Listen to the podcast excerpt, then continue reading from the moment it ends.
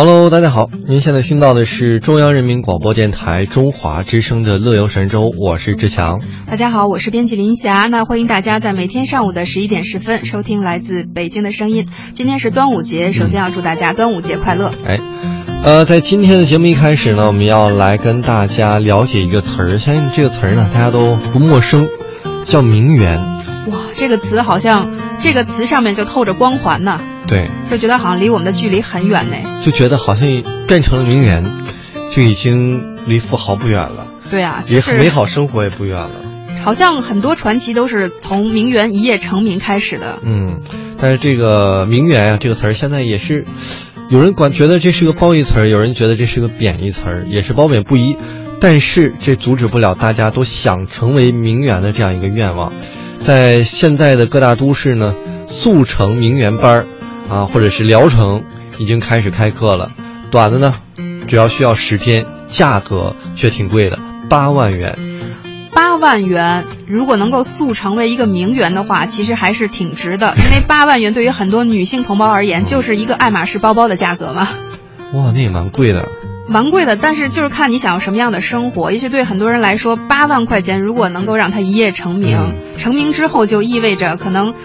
甚至几天就是一个爱马仕包包啊！如果真成名媛的话，倒也行。但是问题来了，名媛是报这些班儿变成的吗？名媛真的需要报这个班吗？这是我觉得问题的关键。真正报这个班的人，可能未必是真正的名媛。比如说小县城也开始开班了。天哪！呃，一家呢小县城叫做名媛培训班招生简章里面就说说这是一个两。这是一个两分钟的世界，你只有一分钟向人们展示你是谁，另一分钟让他们喜欢你。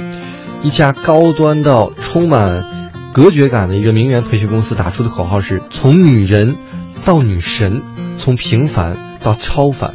哇，这个广告词写的确实挺厉害的。呃，就是充满了这种传奇色彩。嗯，那在这个搜索引擎输入“名媛培训班”的话，你会发现一下子会冒出七十五万条的这种搜索结果。我们会发现，从北上广到四五线的这种县城，各种名媛培训班如雨后春笋般不断的诞生了。嗯，而且呢，这个点石成金，当名媛和这个职业技术培训两个词儿呢合并的时候呢。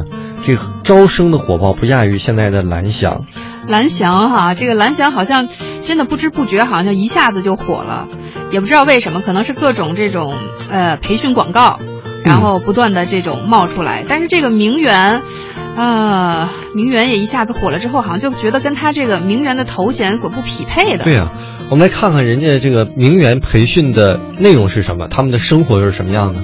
比如说，在一个中部的县城的名媛培训班里面。姑娘们就会在光线不太好的练功房里面呢，穿着厚厚的羽绒服练习走路和微笑。那么几天之后，就会蹲在地上拍街照，从此他们就成名媛了。这是什么哪一出啊？我觉得好像顶多是通过上这样的培训班，能够提升一下你的这种各类社交礼仪方面的这个知识，可能会让你如何在短时间内能够受到一些熏陶，或者说啊品味方面的一些熏陶，以及如何变得更优雅。但这只是一个，我觉得这短时间的话，肯定效果很有限。对啊，我觉得这不是最荒诞的，最荒诞是在这个小县城里面，等待成完成为名媛的这些姑娘们的聚会呢。会选在哪儿呢？会选在在这个县城新开的这个德克士里面，完全不搭吧？目前这个地方最高端、最洋气、最上档次的社交场合。好洋气啊，德克士！对啊，然后下午呢，大家一起去这个城里面的商场、小咖啡馆里面去坐一坐，打打扑克呀，聊聊八卦呀。当然，这个商场也是县里面最高级的，非常上档次。晚上呢，一般去。娱乐一条街的捷克西餐厅，一起吃一吃牛排，点点葡萄酒，然后呢，还要和提前和老板打好招呼，要拼一个大长桌，和唐顿庄园里面的大长桌是一样一样的。一定要强调，是和唐顿庄园里面的大长桌一样一样的，是充满了贵族气息。还没结束，然后晚上呢，要一起去最火的 KTV，而且还是能电脑选歌那种，非常先进。大家觉得这就是名媛的生活，好充实啊！但是，请问如何能够在德克士这样的这种快餐店里面去提升你的品味和气质呢？这个真的是，呃，在搜索出几十万条名媛培训班的结果中，其中有一家叫做名媛职业培训学校是挂在前面的。那网站上也挂着夸张的这种造型和头饰，呃，上面写着“我们是培养造型师的”。那工作人员回答说，被问到学校和名字里的这种名媛跟二字有什么关系，对方表示我也不知道，好像是又在强调什么哈。对啊，我觉得现在跟名媛搭边就火了，但是学的课程呢，呃，像。自制营养果汁、甜品、茶道入门，我觉得这不像名媛，真是被打败了。这是商场的那种促销员，或者是居家的全职主妇。学的内容，对啊，所以其实聊到这里，你就会发现，就各种各种培训班，好像都是鱼龙混杂的。只要好像感觉跟名媛沾边了，然后一下子就能把自己的这个培训档次提高似的。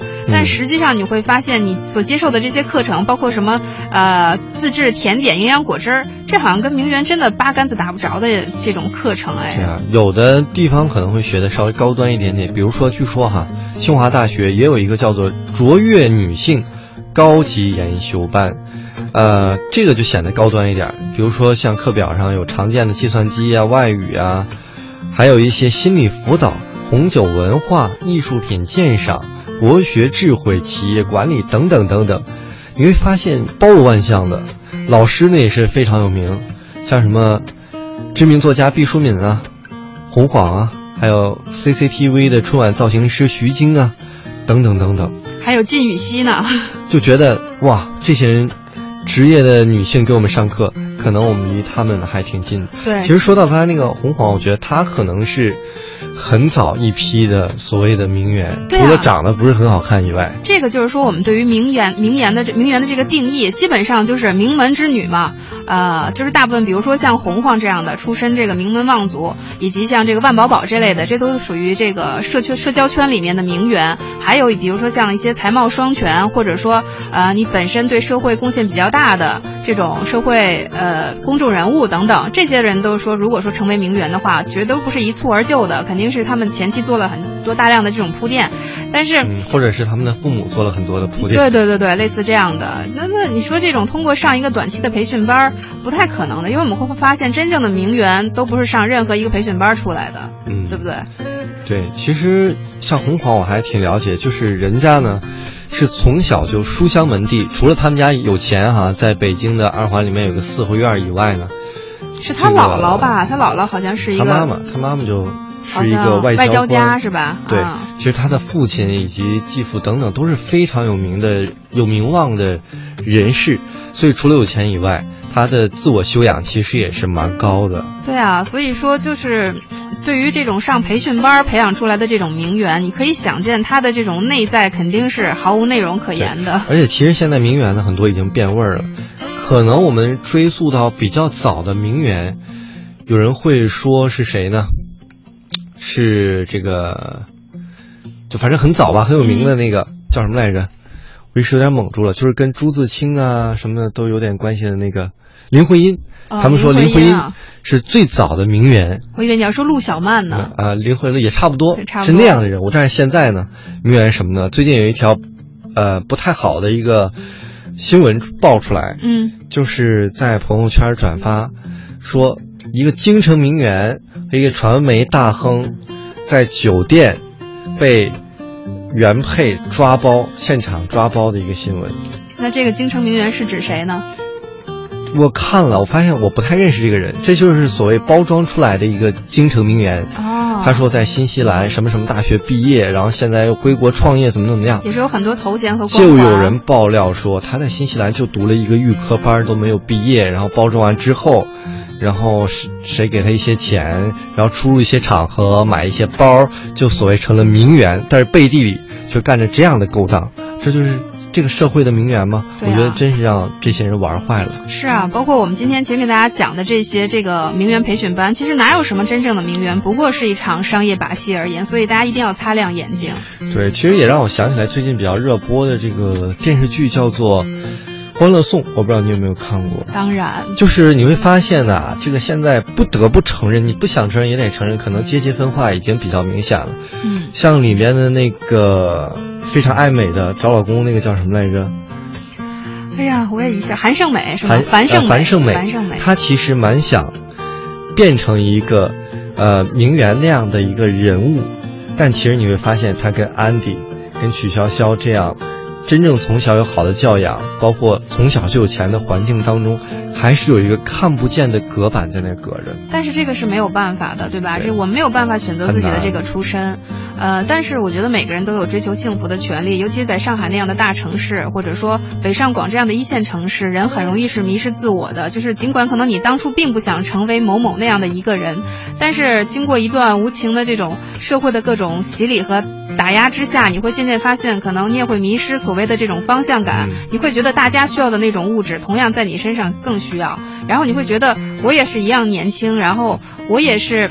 一样在有一颗闯荡的心，为什么他们得到的我却得不到？就是会有渐渐这种不平衡，然后慢慢你就会发现，你也慢慢在变得世俗。嗯，觉得突然觉得现实好残酷。哦。对，今天最后我们来聊一聊今天我们的互动话题吧，是来说一说你怎样看待名媛的。突然发现，在聊这个话题的时候，我们竟然漏了一个关键人物，那就是邓文迪。他应该算是名媛里面比较有代表性的，而且属于典型的麻雀变凤凰，其实还是很励志的。前面刚才我们提到了，就是《欢乐颂》里面的樊胜美，我会发现，樊胜美其实完全有理由去改变自己的命运，因为邓文迪给她做了一个很好的榜样。就是他们同样都是出生，呃，应该说出身就是很普通的一个家庭，但是通过自己的努力，呃，你可以说他步步为营，有心机，但是他最后确实是靠自己的努力去改变了他的命运。嗯，其实也是在昨天，我也是读到了一个相关的文章，其实在说呢，也是说这个阶级的演进哈，已经不再像当年，呃，上个世纪那样的容易了。那个文章的缘起呢，是说庞麦郎他写那首歌，想成为大陆的周杰伦嘛，受到的种种非议，然后就提到邓文迪，他在年轻就是唱滑板鞋那个。对，然后呢，就提到了邓文迪，说其实每一个人都是不同自己阶级的庞麦郎，庞麦郎的目标可能是从他那个县城变成。大城市中的周杰伦，嗯，我们又何尝不是呢？对啊，可能我们想要成为更知名的主持人，可能想成为有一天成为小 S，成为蔡康永。年轻的这个邓文迪当年，我觉得说不好听的，就是也想成为一个在国际上有名望的一个女性。当年在默多克。离婚后的第十二天，他们俩在船上举行婚礼的时候，嗯，有记者说，当时看到的邓文迪是一个手足无措的姑娘。一个细节是，这个时候，身边的一个曾经走过同样道路的一个名媛跟她说：“没关系，孩子，我在三十年前跟你一样的手足无措。”我觉得，确实是很难成为一个真正的名媛。但是对于那些想……想怎么说呢？在自己人生当中，跨入一个新的阶层也好，新的生活也好的人，多留一点宽容吧。对，我觉得有目标是没有什么错误的。然后，所有成功的背后，肯定都是需要一步一步的这个历练的。包括邓文迪，我们只看到了可能呃在光环闪耀下的他，但是我们没有想到，其实在这背后他自己的一些付出。所以，我觉得如果有时间的话，大家不妨可以看一看邓文迪她整个的这种心路历程吧。你会发现，其实这个女孩子真的有她独到的一些聪明之处。呃，她能成为今天的邓文迪，绝对不是呃。一个简单的一个传奇或者神话，一定是有血有肉的这种故事组组接而成的，所以我觉得每一个人都还是有可能成为你心目中的那个你。嗯，祝福大家吧。但是我们今天节目呢也接近了尾声，只能跟大家聊到这儿了。呃，有机会我们再聊这个话题。